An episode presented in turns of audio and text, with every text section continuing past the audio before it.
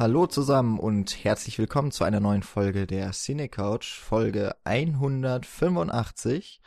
Ich bin der Jan und der Esel nennt sich ja immer zuletzt oder zuerst. Zuerst, glaube ich, sagt man. Deswegen habe ich, bin ich jetzt der Esel und ähm, was passt zu einem Esel? Ich weiß es nicht. Ein, ein Spanier vielleicht oder ein Italiener? Ich weiß es nicht. Vielleicht ein Portugiese, vielleicht aber auch ein Hamburger. Es ist Nils. Moin. Ja. Was für ein Bild du da gerade aufstellst. Ja. Das könnte fast Auftakt einer neuen Eselsfilmreihe sein. Uh, Eselsfilme. Auf jeden Fall nach den Pferdefilmen die zweitwichtigste Tiergattung von Filmen. Ja. Wer denkt bei Esel nicht an so großartige Filme wie zum Beispiel, mh, Äh, ne? Sag ich. ja, aber es kommt bestimmt irgendwo ein. Hm. Bremer Stadtmusikanten, gibt's da einen Film? Also Winnie Pooh. Stimmt, da ist ein Ja. Esel drin. Also da hätte man auf jeden Fall schon mal einen, ein Meisterwerk. Hm. Reicht auch. Dann gibt's noch mit Emma Stone den Esel A. Oh Gott. Ja, gut. Darüber, Nee, lassen wir das, lassen wir Ja, das. darüber gehen wir mal einfach kommentarlos hinweg.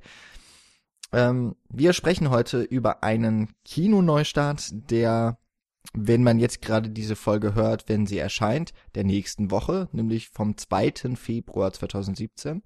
Wir reden über The Eyes of My Mother, der vor ungefähr einem Jahr seine Premiere gefeiert hat auf einem Festival, das eben auch jetzt gerade wieder stattfindet, nämlich das Sundance Film Festival das ja von niemand geringerem als Schauspiel und Regie, Meister, Legende, was auch immer, Robert Redford gegründet wurde und ähm, ja den Namen trägt einer seiner Rollen, den wir eben ja auch schon besprochen hatten, nämlich oder wir hatten ihn Ja. besprochen. Billy, Ja, genau. Warte, Und- wie heißt er jetzt wieder? Butch Cassidy and the Sundance Kid. Butch Cassidy, nicht Billy the Kid. Das ist ein anderer. Ja, ich kann dir sogar sagen, es war Folge 169, weil der Film 69 rausgekommen ist und in unserer 60er-Reihe mit dabei war. Ja, ist noch gar nicht so lange her. Das heißt, unser Podcast hilft mir quasi selbst bei der Erinnerung an äh, Erscheinungsjahre. Das finde ich super. Ja. Doch mal, noch mal irgendwie einen kleinen Nutzen draus gezogen. ein Nutzen, um eine ganz schlechte Überleitung zu machen, einen Nutzen können wir auf jeden Fall daraus ziehen, dass wir Unterstützung von euch bekommen, liebe Hörer. Nicht nur dadurch, dass ihr uns hört. Wir haben, wie auch immer wir das einschätzen können, auf jeden Fall eine ein Meilenstein in der Download- oder Abrufzahl unseres komischen Statistik-Messwesens ähm, gerade übersprungen. Mehr als 200.000 Zugriffe auf Folgen, seit wir diese Seite haben, die da heißt cinecouch.net und darüber ja selber hosten. Äh, ziemlich krass. Klingt auch ganz schön viel bei 185 Folgen, finde ich. Ja. Ähm, das ist ein, ein wunderbarer Beitrag, den ihr dazu leistet, dass das, was wir hier aufnehmen, tatsächlich Sinn macht und Sinn ergibt. Denn ohne Hörer wäre das ja alles ein bisschen witzlos. Und ohne unsere Patrons, heißt es dann ja wahrscheinlich, ne, unsere Mäzene, wäre das, äh, das mit dem Bezahlen alles ein bisschen schwieriger. Wir möchten uns bedanken zum ersten Mal äh, bei Markus Halmetschlager, äh, der uns seit kurzem unterstützt oder ab kurzem äh, in Ball, in Bälde unterstützen wird. ähm, und natürlich an Ulf P. Und sollten, sollte uns ein besserer Witz einfallen als Nils vorhin, werden wir einfach mal in Pauls Abwesenheit dir diesen Witz gönnen oder du tust es dann einfach im, im Kopf, so, im Ja. Geiste. Andererseits, passend für Pauls Witze war das vorhin schon eigentlich. Ja, das stimmt. So ein 1 zu 1 Ersatz. Aber gut, wir können uns ja bemühen, mal was Besseres zu bieten. Ja. Ähm, das, genau, das ist der Dank an diejenigen, die wir nennen können. Wir haben auch tatsächlich ähm, Ende des Jahres, also des Jahres 2016, festgestellt, dass äh, uns immer noch Leute bei Flatter bespenden und auch da anonymerweise, unbekannterweise ein Dank an diejenigen, die da den Button gedrückt haben. Das ähm, freut uns ungemein, dass auch so eine ausgestorbene Plattform noch genutzt wird. Äh, ja, und deswegen, es geht leider nicht namentlich, aber vielleicht wollen das die Leute ja auch gar nicht so unbedingt. Also vielen Dank für die Unterstützung und das war auch so das Vorgeplänkel. Wir wollen eigentlich relativ schnell dann übergehen zu dem Film, ein Debütfilm vom äh, Regisseur Nicolas Pesce oder so, Pesce. ja, Ich gute Frage. Ja, also er, Ich denke auch immer an Joe Pesci, aber Ja, aber da tut das I. ja, genau. Man weiß es halt nicht. Ja. Wir haben uns nicht die Mühe gemacht und Interviews angehört.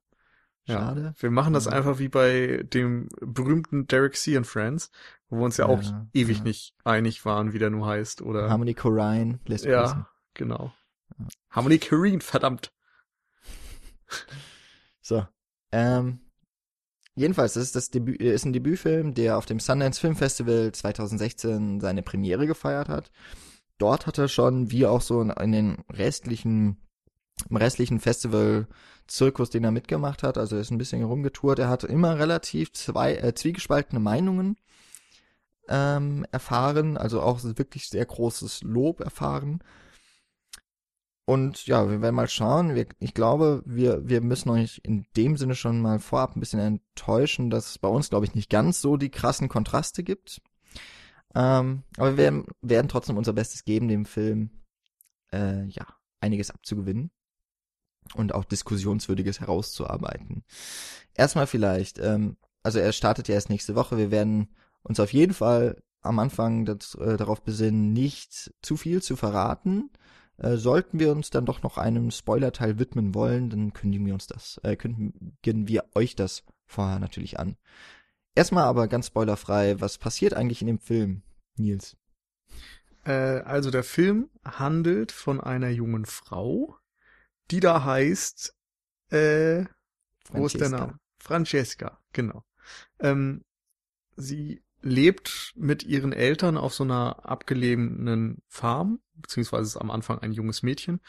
Und ähm, ihre Mutter wird durch einen ja, Angreifer, sag ich mal, äh, brutal umgebracht. Und ihr Vater beschließt daraufhin, den ähm, Täter im Schuppen einzusperren.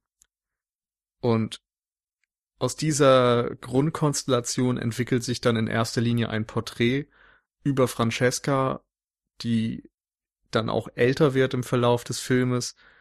Und ja, der Film erzählt uns eigentlich im Wesentlichen etwas über sie, über ihre Psyche, über diese merkwürdige, menschenverachtende Situation, in der sie dort auch lebt. Ähm, alles ist sehr abgeschieden, äh, wenig soziale Kontakte und das tut der Film über eine Schwarz-Weiß-Ästhetik mit sehr kontrastreichen Bildern und ähm, erzeugt dadurch eine ganz eigene Atmosphäre, die zwar von der Story hier eigentlich so in Richtung Slasher angelehnt sein könnte, aber überhaupt nicht wie ein typischer Genrevertreter wirkt. Ha, da hast du schon mal gleich etwas vorweggenommen, was ich eigentlich zitieren wollte. Mhm. Nämlich von, also das Sundance Festival oder das Sundance Institute, das das Festival ja aus, äh, ausrichtet, die schreiben über ihre Filme zum einen eben auch eine Inhaltszusammenfassung und auch immer so eine Art, ja, man könnte schon so eine Kurzkritik oder eine kurze Begründung, warum dieser Film ins Programm gerutscht ist. Und äh, sie schreiben unter anderem eben, ja, es ist relativ knapp, aber äh, was sie hier schreiben ist genre inflicted but so strikingly unique as to defy categorization. Also das, was du auch im Grunde schon so sa- gesagt hast. Ähm, der Film ist mit Genre-Elementen natürlich allen voran des Horrorfilms versehen, aber er bedient sie eben nicht komplett und nutzt sie vielleicht so schemenhaft, um eine Atmosphäre aufzubauen, aber eben nicht diesem Genre komplett so zu verfallen und dadurch wirkt er ja auch sehr eigenständig, obwohl es eigentlich von der Kunstkonstellation auch ein ziemlicher, äh, wie nennt man das hier, so diese diese Hinterwäldler amerikanische So, so ein Backwoods-Slasher. ja, genau. Im Grunde beginnt der Film schon so in diese Richtung, zumindest die die Ermordung der Mutter erinnert so et äh, in etwa daran, auch dieses Gefangennehmen des Täters und äh, das kann man ja schon mal sagen, er wird auch auf eine gewisse Art und Weise gefoltert. Mm, Das, das wirkt erstmal so wie Elemente, die sind altbekannt und naja, dann kommt da eben ein, ein junger Regisseur oder zumindest ein, einer, der äh, jetzt seinen Debüt-Spielfilm dreht und macht das Ganze mit einer Schwarz-Weiß-Ästhetik. Ja, das wirkt dann total künstlerisch und so wertvoll. Aber im Grunde wäre es halt ein Genrefilm und tatsächlich durchbricht er so diese Schemata und die Vorurteile auch, die man gegenüber eines solchen Filmes haben könnte. Ähm, heißt jetzt in dem Fall noch nicht, dass es jetzt trotzdem der große Wurf wäre, aus meiner Sicht. Also der Film hat so seine Probleme, das kann ich ja schon mal sagen. Aber er hat schon auch gerade über die Ästhetik eine, eine sehr besondere Wirkung auf mich ähm, gehabt. Und ich finde eben auch, äh, auch in den letzten Jahren haben wir schon häufiger über, über besondere Horrorfilme gesprochen.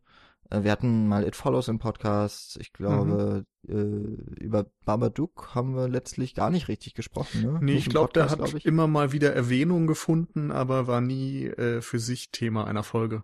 Ja, aber der Nachtmar oder äh, bei der Second Unit habe ich mal über der Bunker gesprochen. The Witch das sind so auch zuletzt ja, im genau. Podcast. Ach, da war ich auch noch mit dabei. Ach, Wahnsinn.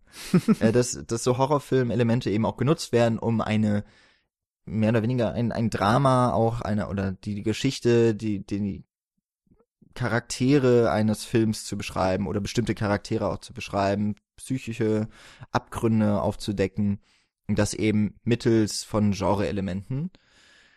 Und so ein bisschen in diese Richtung würde ich sagen, geht auch The Eyes of My Mother, mhm. dass er nämlich die Elemente nutzt, um diese Hauptfigur, die, obwohl wir die Welt aus quasi ihrer Perspektive sehen, ähm, größtenteils zumindest, er erlaubt sich da auch, wie so viele Filme, Freiheiten von der Perspektive, ähm, dass er auch so einen ähnlichen Weg geht. Aber die Figur, das ist so ein bisschen anders, finde ich jetzt, als zum Beispiel bei It Follows oder dem Babadook. Ähm, also diese Franziska bleibt mir bis zum Ende ein unergründlicher, ein, ein unergründlicher Charakter. Ja, das ging mir ähnlich, aber ich würde auch nicht unbedingt mitgehen, wenn du jetzt sagst, der erinnert dich an It Follows oder Babadook oder diese Technik, dass ähm, die Bedrohung oder irgendein Element des Genres die Figur spiegelt. Denn für mich ist es eher so, dass ihre Taten oder, oder dieses Umfeld natürlich einerseits Horrorfilm typisch sind und andererseits äh, wieder das auf sie zurückfällt. Aber es ist, glaube ich, sehr direkt. Also ihre Taten direkt sind eben unmenschlich in Teilen, was sie zu einem unmenschlichen Charakter macht. Aber da ist keine Symbolik drin, dass irgendwie eine gewisse Foltermethode wiederum für ein, ein Charakterelement oder ein Persönlichkeitselement äh, bei ihr stehen würde, oder? Ja, es ist, das ist wirklich nicht so ganz einfach, ja. Also ich denke schon, dass ähm, das mit dieser Figur, es wird nicht einfach nur ein eine äh, mordlustige böse Frau irgendwie erst da in diesem Film gezeigt. Das hat für mich schon auch so ein bisschen was von einer Art von Psychogramm. Also es, er, hm. er geht nicht so, es geht nicht so richtig tief, ne? Ähm, ja, mir aber, geht's vor allem auch um diese Metaphorik. Also, dass hm. jetzt bei einem ich weiß immer nicht, wie genau man äh, auf die Vorbilder oder auf genannte Dinge eingehen kann, weil das fast immer ja mit Spoilern verbunden ist. Aber sagen wir mal, der Zombie bei Dawn of the Dead oder so steht ja stellvertretend für diese Konsumgesellschaft der Amerikaner oder überhaupt der gesamten westlichen Welt im Grunde. Und die Metaphorik ist dort das Spannende. Bei It Follows steht das It im Grunde für ähm, die Schwierigkeit, erwachsen zu werden vielleicht oder für eine, eine Abkehr der Jugend, wie auch immer. Also man kann da eine metaphorische Bedeutung drin erkennen. Und ich glaube, bei The Eyes of My Mother ist das Ganze sehr konkret. Da ist keine Metaphorik mehr dahinter. Ein Mord ist hier eben ein Mord. Hm. Okay, ja, aber wenn, wenn man es so erklärt, dann gehe ich bei dir auch mit, ja. Würde ich auch sagen. Also diese Transferleistung, die man erbringen müsste, um aus dem Film mehr zu ziehen, als tatsächlich abgebildet ist oder abgebildet mhm. wird, die fehlt wahrscheinlich bei The Eyes of My Mother. Vielleicht habe ich sie auch nicht gesehen. Und, mhm. Ich glaube, ähm, die ist aber auch ganz bewusst nicht so angelegt. Also gerade wenn man sich den herkömmlichen Slasher ansieht, ist es ja auch meistens so, dass dort vielleicht mal äh, so, so eine reaktionäre Moral vertreten wird, so dass wer Sex hat, sterben muss und diese ganzen Geschichten. Aber ansonsten sind das ja sehr, sehr straighte Filme. Es, du hast eben ja auch die Tradition, die im Grunde bei Mario Bava und bei Hitchcock und so weiter anfangen, wo einfach ein Mörder Morde begeht und diese Schaulust irgendwie sehr exploitativ dargestellt wird. Also der Zuschauer wird quasi einerseits ähm, natürlich äh, darauf konditioniert, dass er mit den Opfern auch mitleidet und mitfiebert, ob sie es schaffen zu überleben, aber gleichzeitig hat er insgeheim so eine gewisse Mordlust dabei und will eben auch, dass die Tötungsszenen so ein bisschen ausgeschlachtet werden. Das ist so ein Spannungsfeld, in dem sich der Slasher-Film schon immer bewegt hat im Grunde. Und da war eigentlich, glaube ich, nie wirklich viel Platz für tiefgründigere Gedanken. Und The Eyes of My Mother untergräbt das jetzt eben so ein bisschen durch seine Ästhetik, finde ich. Und überhaupt durch einen Ansatz, der es einem irgendwie ein bisschen schwieriger macht, bei der typischen ähm, Moral dieser Filme mitzugehen. Also wenn man an die Klassiker denkt, an ein Halloween oder so, da fiebert man ganz klar mit Jamie Lee Curtis mit weil sie irgendwie die Heldin ist, sie strahlt irgendwie das Gute aus und Michael Myers als den Killer, den kann man vielleicht irgendwie interessant finden oder so, aber er ist ganz klar der Antagonist. Und Eyes of My Mother untergräbt das eben dadurch, dass wir von Anfang an ähm, Francesca als Protagonistin erleben und tatsächlich am Anfang auch als, als kleines, unschuldiges Mädchen, als Opfer eines Gewaltverbrechens und so weiter. Und dadurch, dass sie dann aber im Verlauf zum Täter quasi wird, zum, zum Killer, äh, untergräbt der Film einfach diese Erwartungshaltung und stellt einen auch irgendwie vor ein Problem in moralischer Hinsicht, glaube ich, weil man sich eben in einer anderen Beziehung zur Hauptfigur befindet. Ja, auch, ich würde auch sagen, der Film in seiner in seiner Dramaturgie ähm, einmal eben, ja, die, die Personenzeichnung fällt ja quasi vom Opfer zum Täter, das stimmt.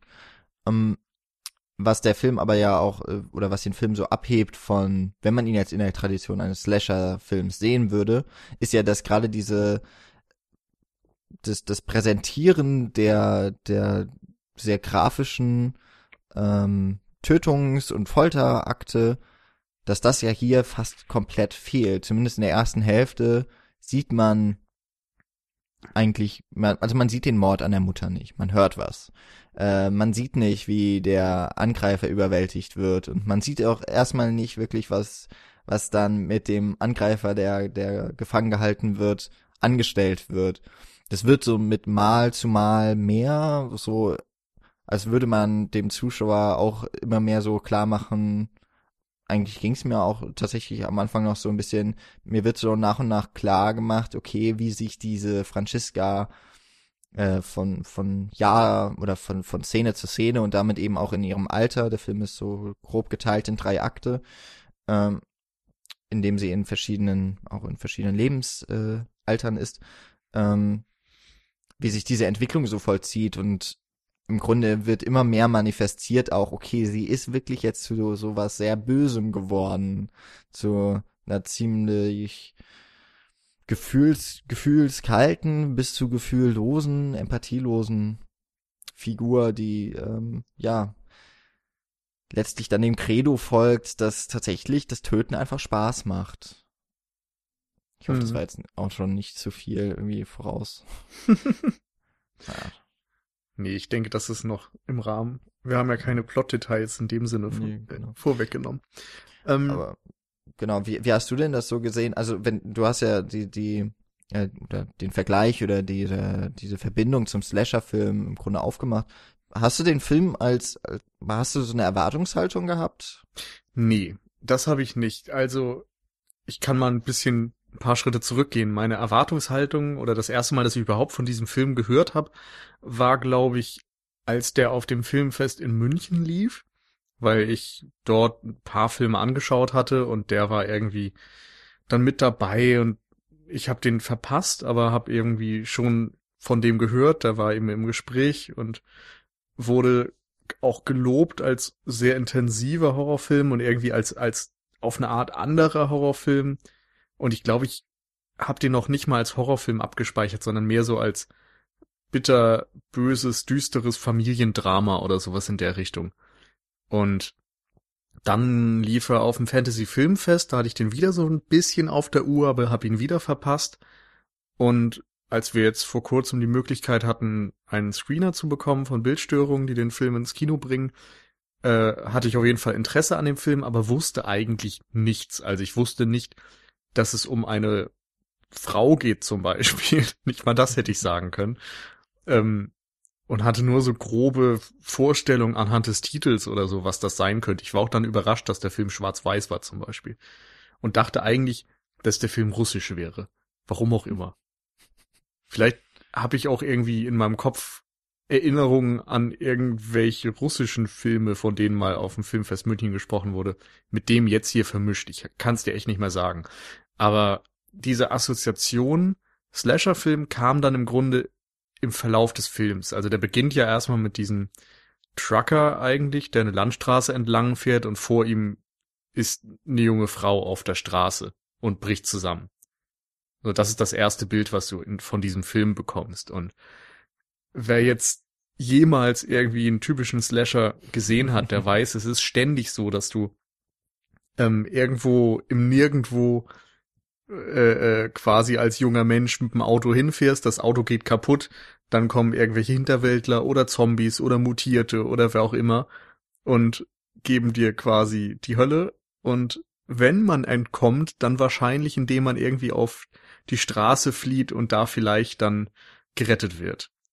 Damit wird dann auch wieder in diversen Filmen gespielt, wo es dann eben ein Täter oder ein Komplize ist, der einen dort aufgreift oder dann fährt das Auto, vor das, dass man auf die Straße läuft, einfach so schnell, dass man überfahren wird oder solche Spielchen.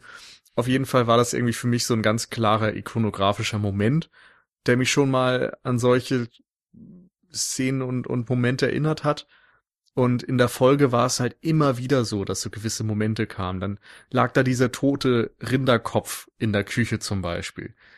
Und irgendwie tote Tiere und Kadaver und so, das sind etwas, das ist seit Texas Chainsaw Massacre irgendwie auch mit dem Horrorgenre und dem Slasher-Genre insbesondere einfach untrennbar verbunden.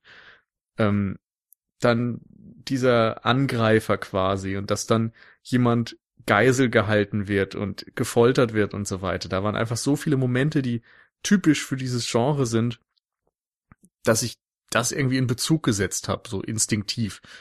Ähm, und gleichzeitig ist es natürlich auch wieder offensichtlich, dass der Film in anderen Punkten diese Genrekonvention total untergräbt. Sowohl ästhetisch als auch eben damit, dass es eine einzelne Frau ist im Grunde, die diese Taten begeht und die keinerlei ikonografische Ausprägung hat. Das ist jetzt nicht ein Leatherface, kein Mike Myers, kein Freddy Krueger, der irgendwie so, so eine popkulturelle Ästhetik hat, der irgendwie ja, zu, zu etwas überhöht wird, sondern es ist irgendwie einfach ein, ein Mensch mit psychischen Knacks, würde ich jetzt mal sagen. Aber ja, doch durch und durch menschlich und dadurch vielleicht dann wieder umso grausamer auf eine Art, weil du eben nicht diese ähm, diese Grenze hast und nicht so abstrahieren kannst und sagen kannst, das hier ist einfach nur ein Film. Auf eine Art wirkt das Ganze ein bisschen lebensechter, auch wenn wir natürlich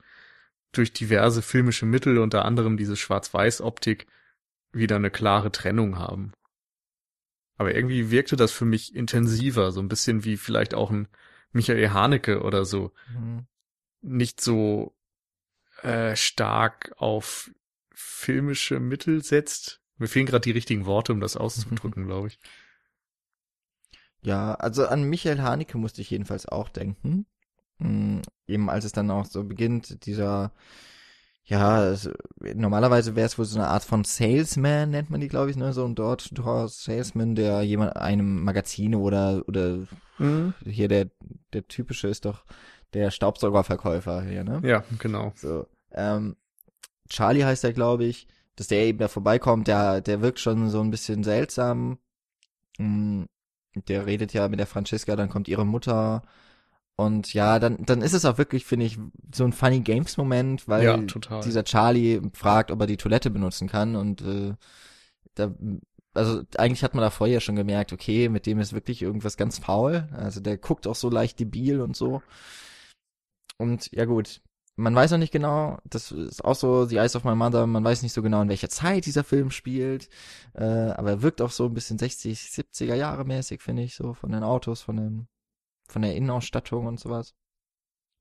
Also, ähm, es spielt auch irgendwie in einer anderen Zeit und weißt du, nicht, ist jetzt irgendwie nicht so, dass man sagen würde, ja, haben die denn nicht, kennen die denn nicht alle diese Klischees? Irgendwie dadurch, dass er auch in einer anderen Zeit spielt und nicht im Hier und Jetzt, hat man auch nochmal so eine Distanz, ähm, Hm.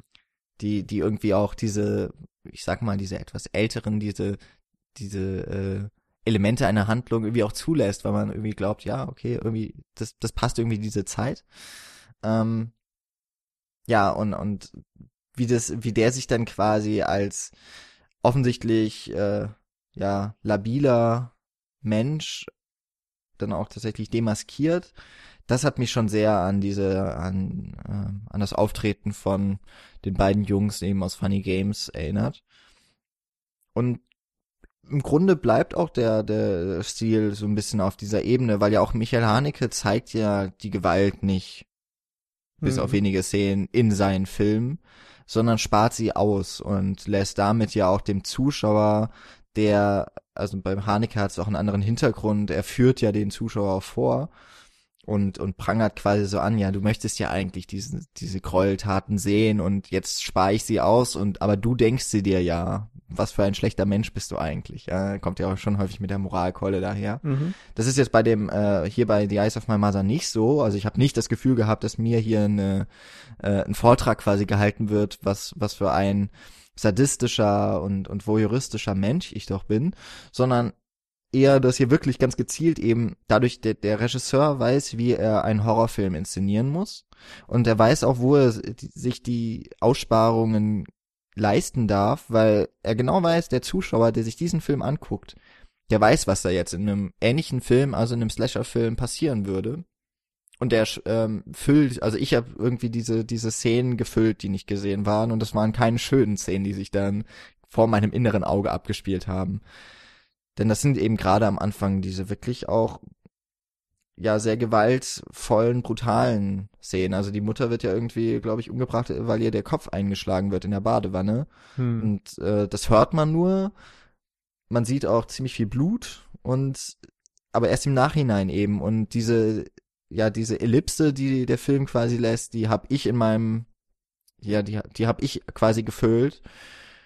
Und das finde ich war schon immer eigentlich die intensivere Art von Horror, die bei mir ankommt. Das ist ja auch etwas, was ich bei Hitchcocks Filmen beispielsweise sehr schätze, dass er auch eben gerade so diese Sachen ausspart bei Psycho, ne? Das ist ja so die Paradeszene, haben wir bestimmt schon tausendmal Mhm. auch so erwähnt, aber die Duschszene aus Psycho ist ja auch gerade deshalb, weil man ja eigentlich nicht sieht, dass irgendwas passiert an Gewalt. Also man sieht nie, wie das Mes- Messer zusticht, man sieht keine Wunden, ähm, zumindest nicht, wie sie zugefügt werden. Das ist alles nur etwas, was man innerhalb der Montagesequenz, die ja auch sehr rhythmisch und sehr exzessiv gemacht ist, zusätzlich eben mit der Musik, da, das ergibt sich zu einem Gesamtbild, wo der Zuschauer sich quasi total rein investiert. Und das, finde ich, macht die Eyes of My Mother gerade am Anfang auch ziemlich gut. Also da muss ich schon sagen, da hatte ich auch diese, diese Momente, wo ja, ich wirklich eben, oder wo der Film mit mir quasi arbeitet, mir die Möglichkeit eben auch gibt, mich quasi mit so reinzuentwickeln in diese, diese Filmwelt. Und das ist schon ein ziemlich gutes und ähm, sehr lobenswerte Errungenschaft, die ein Film machen kann. Gerade so, wenn, der läuft ja vielleicht so zehn Minuten oder so, bis, bis die Mutter stirbt. Ähm, da hat er schon relativ schnell mich auch äh, in gewisser Weise in seinen Bann gezogen. Hm, das stimmt, das ging mir ähnlich. Also überhaupt, wie gesagt, atmosphärisch ist das ziemlich stark, was Nicholas Pesci hier so macht. Ähm, ich fand auch die Bilder grundsätzlich immer wieder sehr gelungen. Also die haben durch diese starke Schwarz-Weiß-Kontrastierung einmal einfach etwas sehr in Anführungszeichen Schönes, also sind teilweise ganz nett anzusehen, aber haben irgendwie zugleich auch immer so eine, hm, ja, so eine, so eine fiese Note. Also dadurch, dass es, ja, mir fehlen schon wieder die Worte. Es ist eben abstrahiert. Es ist nicht die Realität, die dort abgebildet wird und das, äh, das Geschehen eben mehr als unschön ist, das hier stattfindet, eine Entführung, Morde, Gewalthandlung und so weiter, das wird auf eine Art irgendwie gefühlt mitgetragen von den Bildern. Ich weiß nicht, da, da interpretiere ich vielleicht auch zu viel rein, aber ich hatte das Gefühl, dass diese Bilder genau diese Kälte irgendwie und, und diese Boshaftigkeit, die der Film äh, abbildet, dass sie die transportieren können. Ich hatte bei dem Film jetzt auch nicht das Gefühl, dass diese Schwarz-Weiß-Ästhetik genutzt wird, nur weil so, naja, in Schwarz-Weiß sieht alles irgendwie künstlerisch mm. besser aus, ne? Es, es wirkt so aufgeladen, auch eben gerade, weil man mittlerweile ja, also es ist ja genauso einfach, einen Film in Farbe zu drehen, es ist auch nicht aufwendiger, es ist auch nicht teurer als in Schwarz-Weiß. Also ähm, die Entscheidung, in Schwarz-Weiß zu drehen, muss man eigentlich mittlerweile rechtfertigen, so als Filmemacher auch, finde ich. Ja. Also man muss mir auch als Zuschauer irgendwie sagen, ja, die, das Schwarz-Weiß war jetzt für mich notwendig. Ich habe eben schon mal gesagt, so ich weiß nicht genau, wann dieser Film überhaupt spielt, wann diese Handlung ähm, stand, ähm, stattfindet. Und ich habe, ich weiß nicht, so wie gesagt, ne, so an einem Auto und sowas, ich würde so sagen die 60er, 70er Jahre. Und da passt irgendwie dieses Schwarz-Weiß auch schon mal. Also weil er sich filmhistorisch dann eben auch irgendwie so in die Vergangenheit wagt. Er hat auch einige Anspielungen an Filme. Äh, also vorne ran ein andalusischer Hund. Äh, mhm. Dies, dies finde ich auch ziemlich cool eigentlich. Ähm, und dann bekommt diese, ja, Schwarz-Weiß hat, äh, genau, es hat so einen Abstraktionscharakter. Es ist, es wirkt auch eben nicht wie die reale Welt, sondern es, es unterstreicht irgendwie nochmal, das ist eher eine Filmwelt, das ist eine Erzählung ähm, von, von Geschehnissen, die sich jemand ausgedacht hat. Aber dazu kommt eben noch, dass sehr stark mit eben auch Lichtquellen gearbeitet wird, dass hier ähm, Personen sich auf jeden Fall auch sehr stark vom von Hintergründen ähm, abheben, eben durch die durch diesen großen Kontrast.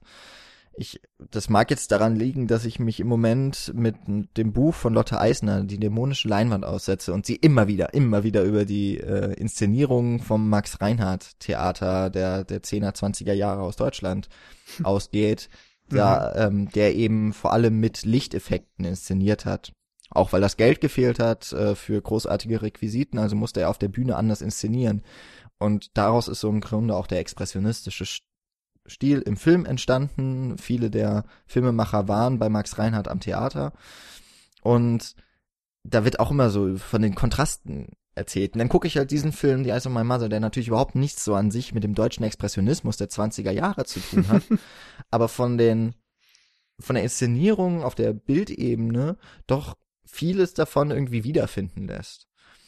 Also auch dieses Bild dieser Scheune, ähm, die, wo wo auch häufig, also was, ich glaube, die wird auch fast immer nur nachts gezeigt und dann brennt da im Eingang der Scheune ein Licht, aber eben, das sieht man auch nur so richtig, wenn das Tür, äh, wenn die Tür der Scheune aufge, oder das Tor ist es ja eher, ähm, aufgeschoben wird und dann steht da so eine Figur, die auch eher eine Silhouette ist und wo eben, ja, auch wirklich so Akzente gesetzt werden können, die, finde ich, in, in diesem Schwarz-Weiß auch sehr gut zur Geltung kommen.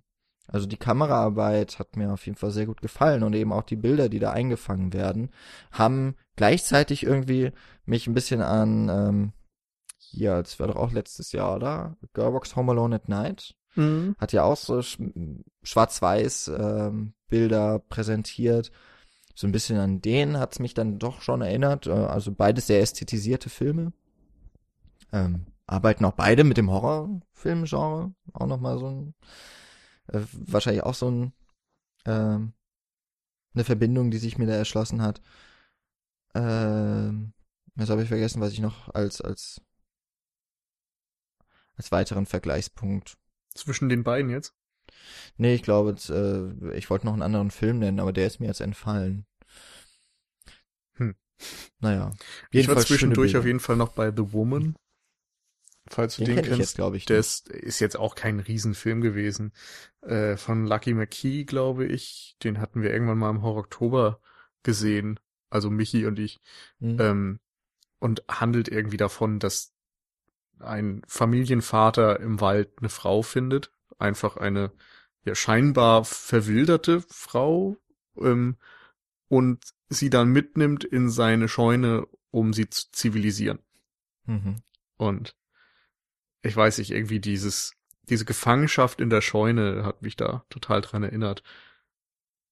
Auch wenn das ansonsten mit Sicherheit nicht unbedingt eine beabsichtigte Verbindung ist. Aber ähm, The Eyes of My Mother hat, finde ich, viele, viele Momente, wo man irgendwie an andere bestehende Vorbilder denkt. Ob das beabsichtigt ist oder nicht, sei erstmal dahingestellt. Aber ähm, ist mir zumindest ständig so gegangen. Bei mir war es halt Texas Chainsaw Massacre, es war Funny Games, es war aus irgendeinem Grund, ich glaube, das war auch mehr so die Atmosphäre äh, The Night of the Hunter und ja, es sind diese kleinen Momente. Du hattest schon ein andalusischer Hund genannt. Das war auch so ein Vergleichspunkt, an den man immer mal wieder kommt. Ähm, aber ich glaube, von der generellen Filmsprache bin ich dann doch immer wieder so ein bisschen bei Haneke gelandet, der ja wenige Schnitte benutzt, gerne starre Einstellungen verwendet und im Grunde so einen sehr reduzierten Stil pflegt. Und ich hatte das Gefühl, wenn man mal absieht von den Schwarz-Weiß-Bildern und ab und zu einem gewissen Synthesizer-Score, äh, dann kam das dem relativ nah und es ist eben wieder eine Ästhetik, die völlig konträr läuft zu dem, was man normalerweise in dem Horrorgenre erwarten würde. Wo eben Gewalt sehr deutlich ausgeschlachtet wird, wo dann auch mit oftmals expressiven Farben gearbeitet wird, ne, Blutrot und so weiter. Ähm, und ja, hier hat man irgendwie so, so einen Kunstfilm-Charakter als Stil, der die ganze Zeit darauf hinweist, dass dieser Film etwas anders macht. Und das war dann für mich auch irgendwie so ein Referenzpunkt, wo ich ähm, ja selbst während der Sichtung drüber nachgedacht habe, inwieweit ähm, der Film dieses Stilmittel natürlich bewusst verwendet und was er dann damit erreichen möchte.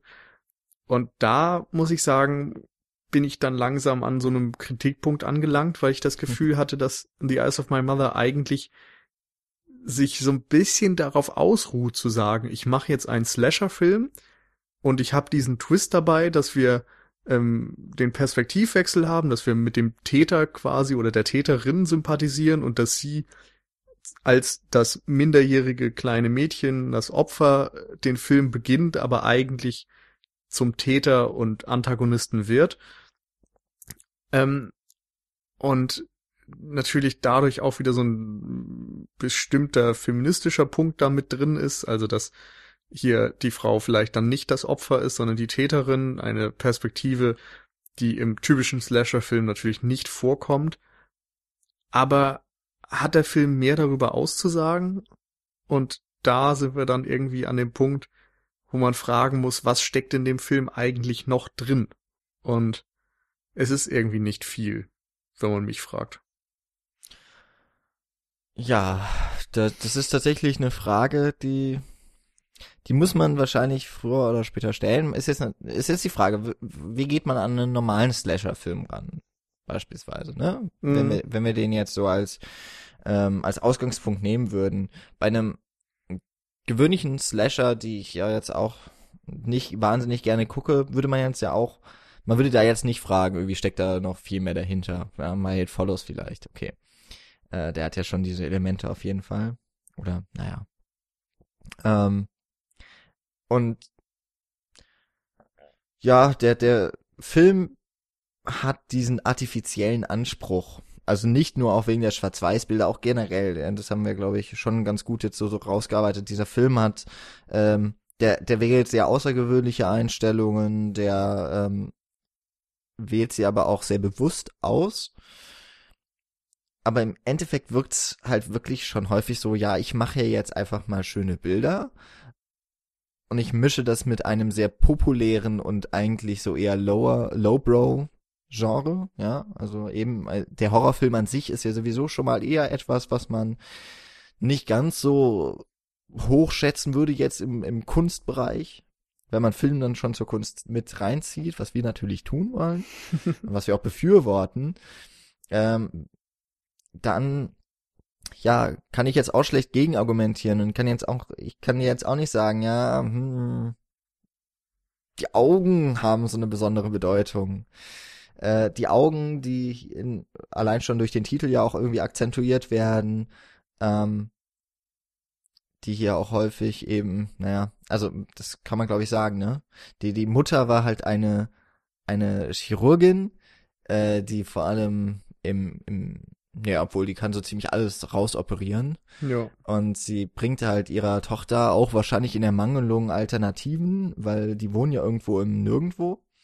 Ähm, wird, wird der Francesca schon als kleines Kind anhand beispielsweise von Kühen beigebracht, wie man ähm, ja diverse Körperteile oder wie man gewisse Organe entfernt, eben auch die Augen. Die Augen sind ja irgendwie immer schon mythologisch aufgeladen. Es ist ja auch so, ne, es ist ja der äh, die die die Tür zur Seele. Ähm, es ist aber auch für für uns selber, also ich glaube, wir ich kann mir nicht vorstellen, wie es ist, nicht sehen zu können, weil weil das für mich so dazugehört. äh, wir erfahren hm. ja auch wahnsinnig viel durch unsere Augen ähm, und durch diesen Sinn, durch und, diese Sinnesorgane. Und gerade im Film natürlich. Genau, der Film als audiovisuelles Medium, da würde ja schon mal ziemlich viel wegfallen. Ähm, und das ist im den den Opfern von von äh, Francesca werden eben die Augen entnommen und gleichzeitig noch äh, die Stimmbänder, was mir erst sehr spät aufgefallen ist. Und wenn man sich mal diesen, wenn man sich das vorstellt, also da habe ich echt mal so richtig schlucken müssen, als ich äh, realisiert habe, was sie da eigentlich alles operiert, äh, habe ich auch gedacht, okay, das ist richtig, da fühlt man sich richtig erbärmlich und und ähm, ja hilflos als Mensch, weil dir wird nicht nur, du kannst nur nicht mehr sehen, was was um dich rum passiert, du kannst nicht mal mehr um Hilfe schreien, was ja der nächste Impuls wäre, den ich verspüren würde. Hm. Äh, und ja, aber man könnte da jetzt vielleicht was reininterpretieren, aber ich habe das Gefühl, da endet halt auch der Film. Der hat halt diesen Schockmoment. Mhm. Und den weiß er nicht in, in weitere, tiefere Deutungen oder Deutungsmöglichkeiten auszuarbeiten. Da hört der Film dann eben an einem gewissen Punkt auf, mit äh, mir irgendwie als Zuschauer etwas an die Hand zu geben, um da groß zu interpretieren ich weiß auch nicht, ob der Film das wirklich machen möchte oder ob er nicht wirklich quasi, vielleicht ist eben der Regisseur auch einfach Fan von Horrorfilmen. Ich, ich würde ich glaube schon, dass er das ist. Gehe davon aus, ja. Aber er hat eben, also er kommt ja auch aus dem äh, Bereich der, der Musikvideos, Musikclips. Und das haben wir schon in den letzten 30 Jahren eigentlich erlebt. Die Regisseure, die aus dem Bereich kommen, sind vor allem auch sehr audiovisuell interessiert. Also äh, Regisseure wie David Fincher, äh, Tony Scott äh, kommen ja auch aus dem aus dem Bereich des der Musikvideos hm. und haben sehr bestimmte Ästhetiken mit reingebracht dann eben in den Filmbereich, wodurch sich auch tatsächlich das das äh, zumindest auch das Mainstream-Kino durchaus verändert hat. Und er, hier der Nicolas Pesci, Pesci, Pesci äh, kommt jetzt eben in ein anderes Genre und er bleibt ja auch in der Nische. Er wird mit diesem Film hier jetzt irgendwie nicht die, das, die große, die große Neuerung in das Horrorgenre bringen oder in, in die Inszenierungsstrategien. Aber ich glaube eher, dass das so sein, sein Anliegen war. Ich möchte einen Horrorfilm machen, aber eben mit einem Twist. Mhm. Und, und äh, dieser Twist ist jetzt nichts, was grundlegend neu wäre. Also dass man jetzt mit dem Täter irgendwie sympathisiert. Ähm, hm. Ja. Okay, müsste ich jetzt schon Peeping Tom wäre so das ja. erste, was mir einfällt zumindest. Ja, also so das, das früheste, sag ich mal. Ja. ja, wahrscheinlich, ne? Also ah, ähm, ich, ich sage jetzt nicht, dass das der früheste Horrorfilm ist, ja. der das macht, aber wie gesagt, der früheste, der mir einfällt, das war irgendwie 1959 oder 60 oder so. Ja, genau. Ja, 60 müsste er, glaube ich, gewesen sein. Sympathy for Mr. Vengeance ist jetzt kein Horrorfilm, aber auch da ist man auf der Seite des Täters. Ich meine, der Film heißt schon so. Ähm, und auch diese anderen Strategien, du hast, äh, wir haben jetzt mehrfach schon Haneke erwähnt und ich, ich fühle eben auch da so meine, die meisten Verknüpfung, äh, Anknüpfungspunkte und auch vielleicht Vorbilder, hm. ähm, die sich Pesci genommen hat. Oder vielleicht auch unterbewusst. Vielleicht kennt er ihn auch gar nicht und, und er hat einfach nur eine ähnliche Inszenierungsstrategie. Das mag sein. Ähm, aber es ist halt insgesamt jetzt irgendwie nicht so, dass ich sagen würde, das ist jetzt, also Funny Games hat für mich äh, den Horrorfilm irgendwie nochmal vielleicht hat er ihn ja auch nicht vorangebracht, weil ich glaube, so richtig an, angeknüpft hat an diese Art und Weise auch nur Haneke dann nochmal mit seinem Remake. Äh, dann, ich glaube, knapp zehn Jahre später. Ich glaube auch nicht, dass man Funny Games unbedingt als Ursprung sehen kann für eine neue Bewegung, sondern der ist einfach ein Statement und damit schon irgendwie der, der Abschluss von sich selbst, glaube ich, von, von ja, der eigenen Strömung ja. quasi. ja, stimmt vielleicht, vielleicht kann man es sogar ja auch sehen, ja. Hat zumindest mal nochmal andere Denkstöße gegeben oder ja. ähm, hat nochmal eine andere Art und Weise auf, auf äh, den Horrorfilm nochmal ein, ähm, so ein anderes Licht drauf geworfen. Ja, und, und irgendwie steht dann eben jetzt die Eyes of My Mother auch im Schatten von solchen Filmen. Was jetzt nicht bedeutet, dass er schlecht wäre. Nee. Aber dass das vielleicht so der letzte äh, Kick fehlen würde, warum ich jetzt auch die, die Begeisterung, die ja durchaus für den Film vorhanden ist, so richtig nachvollziehen könnte.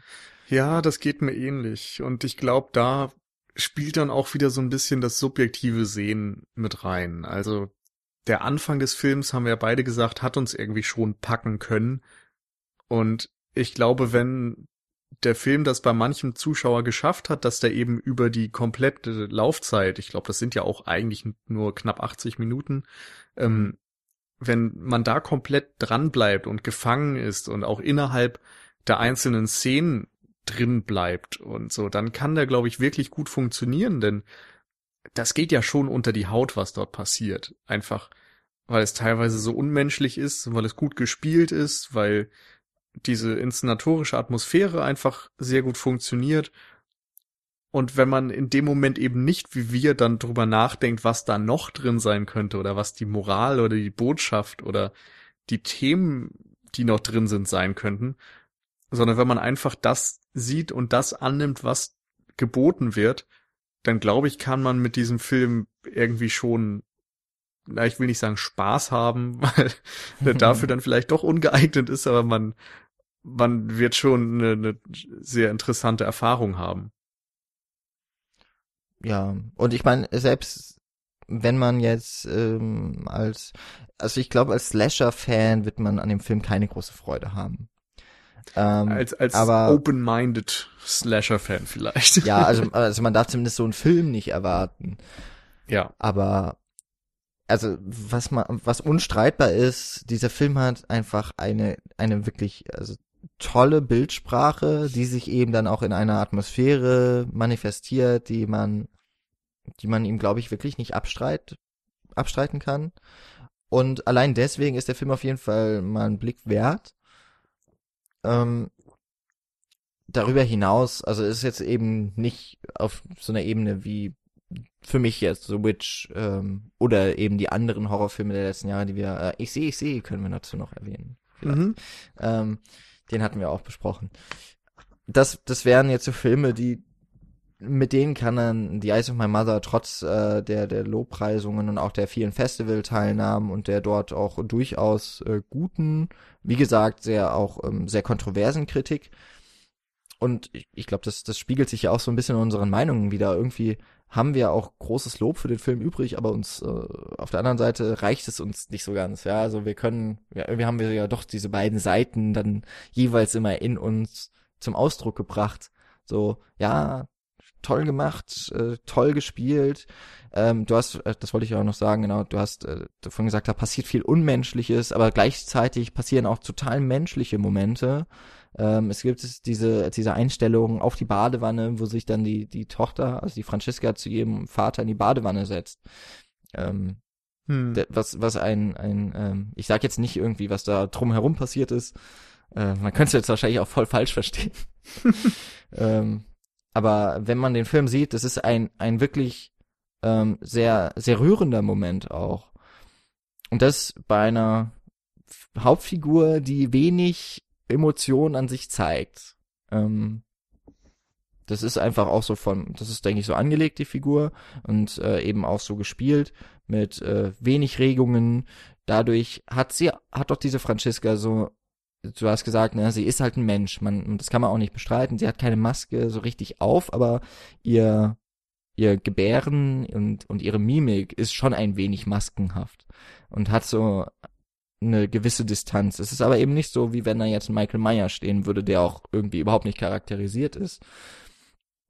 Ähm, aber sie steht auch da so ein bisschen dazwischen, würde ich sagen, zwischen einem total, also wie gesagt, ich habe Peeping Tom nicht gesehen, aber ich könnte mir vorstellen, Peeping Tom hat auch was sehr, äh, da hat man ja auch den Menschen so als als Monster quasi oder mhm. oder als Täter zumindest so und ähm, dann eben den den irgendwie ja schon auch charismatischen Michael Myers auf der anderen Seite. Und irgendwo da so zwischen diesem, zwischen diesen Polen steckt ja auch dann diese Franziska. Ja. Aber ich finde es bei ihr auch insgesamt wirklich gar nicht so einfach, sie auf den Punkt zu bringen, weil der Film ja wieder sehr distanziert erzählt auf eine Art. Also er gibt dir wenig an die Hand, um zu erklären, was mit Francesca passiert ist, was vielleicht auch mit ihr psychisch los ist, dass sie diese Taten begeht.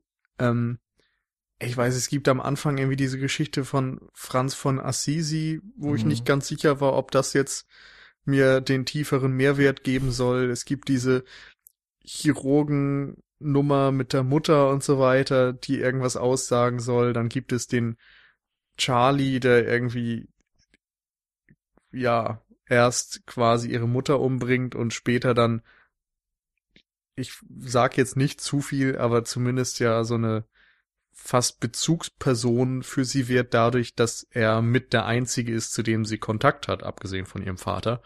Mhm. Und dass das irgendwie einen Menschen kaputt machen muss, dieses gesamte Schicksal, das kann ich schon nachvollziehen. Aber der Film gibt einem wenig mehr Szenen, Dialoge, was auch immer an die Hand, um das nachvollziehbar zu machen. Was in einem Peeping Tom zum Beispiel anders ist. Dort kämpft eben der Hauptdarsteller mit seinen eigenen Trieben und seinen Dämonen und dieser Konflikt wird auch relativ deutlich präsent.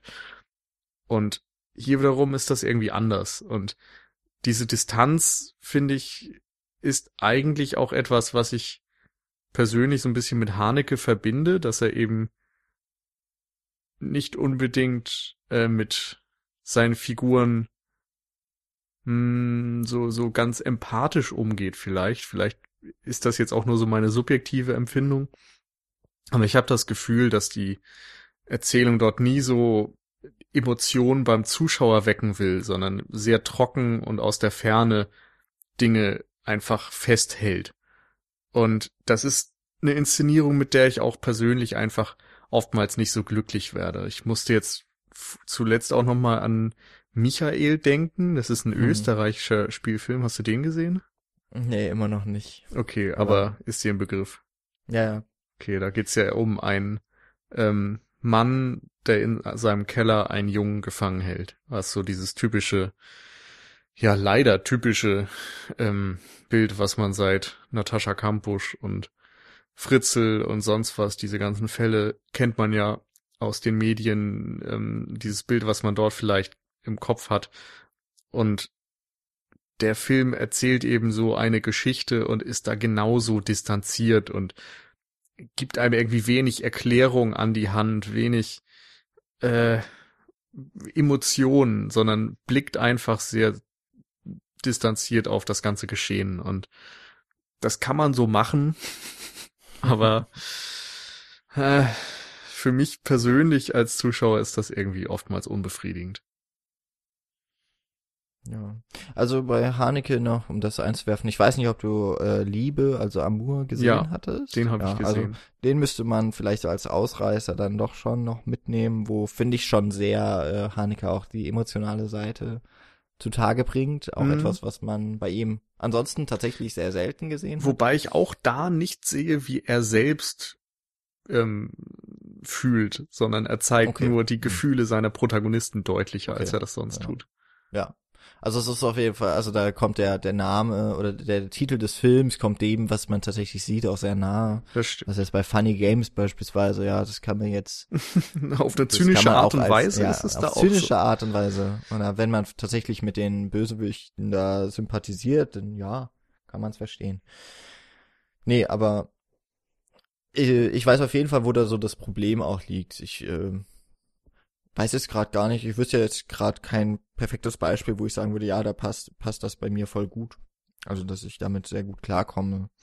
Ähm, aber theoretisch ich oder in, nein, pra sehr praktisch, mag ich es eigentlich auch lieber, wenn ich mit irgendeiner Figur sympathisieren kann. Das, das macht es mir als Zuschauer und ich glaube, so geht's vielen.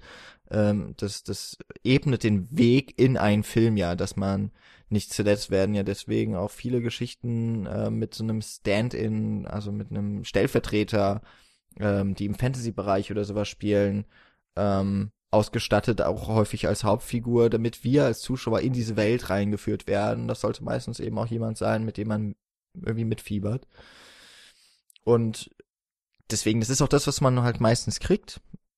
Ähm, ja, die Eyes of My Mother ist da ja auch irgendwo so dazwischen drin, weil irgendwie ja man kann schon verstehen, wie es irgendwie man kann nachvollziehen, wie es dahin kommt, ob man wirklich dann den all the way in geht so, ne? Hm. Weiß ich nicht. Äh, gut, ich denke mal, äh, viele Elemente in in der Charaktergeschichte von Franziska haben einfach äh, den Weg dann zu dieser Handlung ergeben. Hätte wahrscheinlich auch anders kommen können, aber das wäre eine andere Geschichte und ähm, ja, darüber könnte man natürlich ewig sinnieren, Hm. wäre aber eher wenig ertragreich. Ja, ich, im Grunde hatten wir vorhin ja schon mal so vor ungefähr zehn Minuten Fazits gesagt. ähm, ich glaube, das können wir jetzt relativ nochmal so kurz halten. Also der Film startet am 2. Februar 2017 in den deutschen Kinos. Äh, wird einen relativ kleinen Start haben.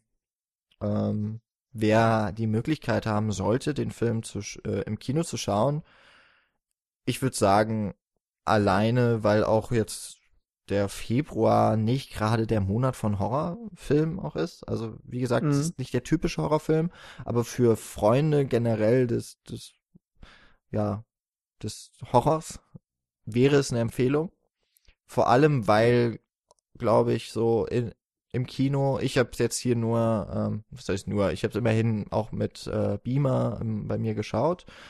Die Bilder lohnen auf jeden Fall auch in, in groß gesehen zu werden. Insofern von mir schon eine Sehempfehlung.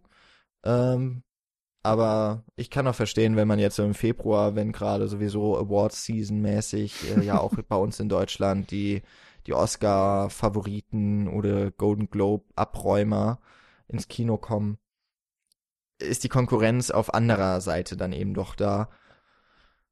Also ein, ein durchaus lohnenswerter Film, aber kein Muss. Ja, ich glaube, dem würde ich mich anschließen.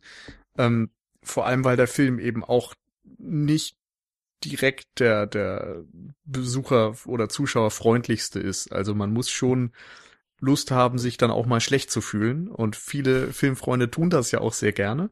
Insofern sehe ich da auch Potenzial, aber ja, wer sich seine gute Laune nicht verhageln lassen möchte, der muss sich vielleicht dann für den Abend doch dann einen anderen Film überlegen. Denn das Der ist schon also harter. Tobak. ja, das äh, kon der Kontrast könnte nicht viel größer sein, glaube ich. Wunderbar. Dann haben wir hoffentlich euch für die nächste Woche möglicherweise zumindest einen Filmtipp gegeben, einen Kinotipp. Was sich natürlich lohnen würde, wenn ihr den Film schaut, ähm, dass ihr mit uns in, in Kontakt tretet, ähm, und bei uns entweder in den Kommentaren oder über diverse Social Media Kanäle wie Facebook, wo wir als Cinecouch zu finden sind, ähm, oder bei Twitter auch Cinecouch, twitter.com slash Cinecouch. Ähm, dann kommt doch einfach mit euren ähm, Lesarten des Films. Vielleicht haben wir auch die äh, Franz von Assisi Nummer nicht richtig verstanden und äh, da kann uns noch jemand mal ein bisschen das näher ranbringen. Wir haben sie ja jetzt auch im, in unserer Diskussion ausgespart, aber ich glaube, aus, aus ähnlichen Gründen äh, haben wir es dann nicht angesprochen, eben weil wir damit nicht ganz so äh, irgendwie, da sind wir nicht so ganz drauf eingestiegen bei dem Film. Ähm, aber ja, vielleicht äh, gibt uns das ja den Schlüssel dann für die tiefere Bedeutung. Und ja, ansonsten freuen wir uns natürlich, wenn ihr uns gewogen bleibt als Hörer, als Kommentatoren auf unseren Seiten und Social Media Kanälen, als äh, Abonnenten bei iTunes und dort auch gerne ähm, mit Sternen bewerten und äh, eine kurze Meinung, Kritik oder Kommentar bei iTunes hinterlassen. Würden wir uns sehr drüber freuen. Und als Sahnehäubchen ähm, steht es euch natürlich offen, ähm, es Markus und Ulf gleich zu tun und bei Patreon zu unterstützen oder anonym bei Flatter oder auch gerne auf anderem Wege eure, ja, eure Liebe für diesen Podcast teilwerden zu lassen. Freuen wir uns auf jeden Fall. Genau, vielen Dank schon mal. Und äh, ja, bis nächste Woche, wenn dann die nächste Folge ist in der Couch mit einem uns noch unbekannten Thema aber bestimmt nicht weniger spannend begegnet und euch erwartet. Hoffen wir es. Eine wunderbare Woche. Bis zum nächsten Mal und tschüss. Auf Wiederhören.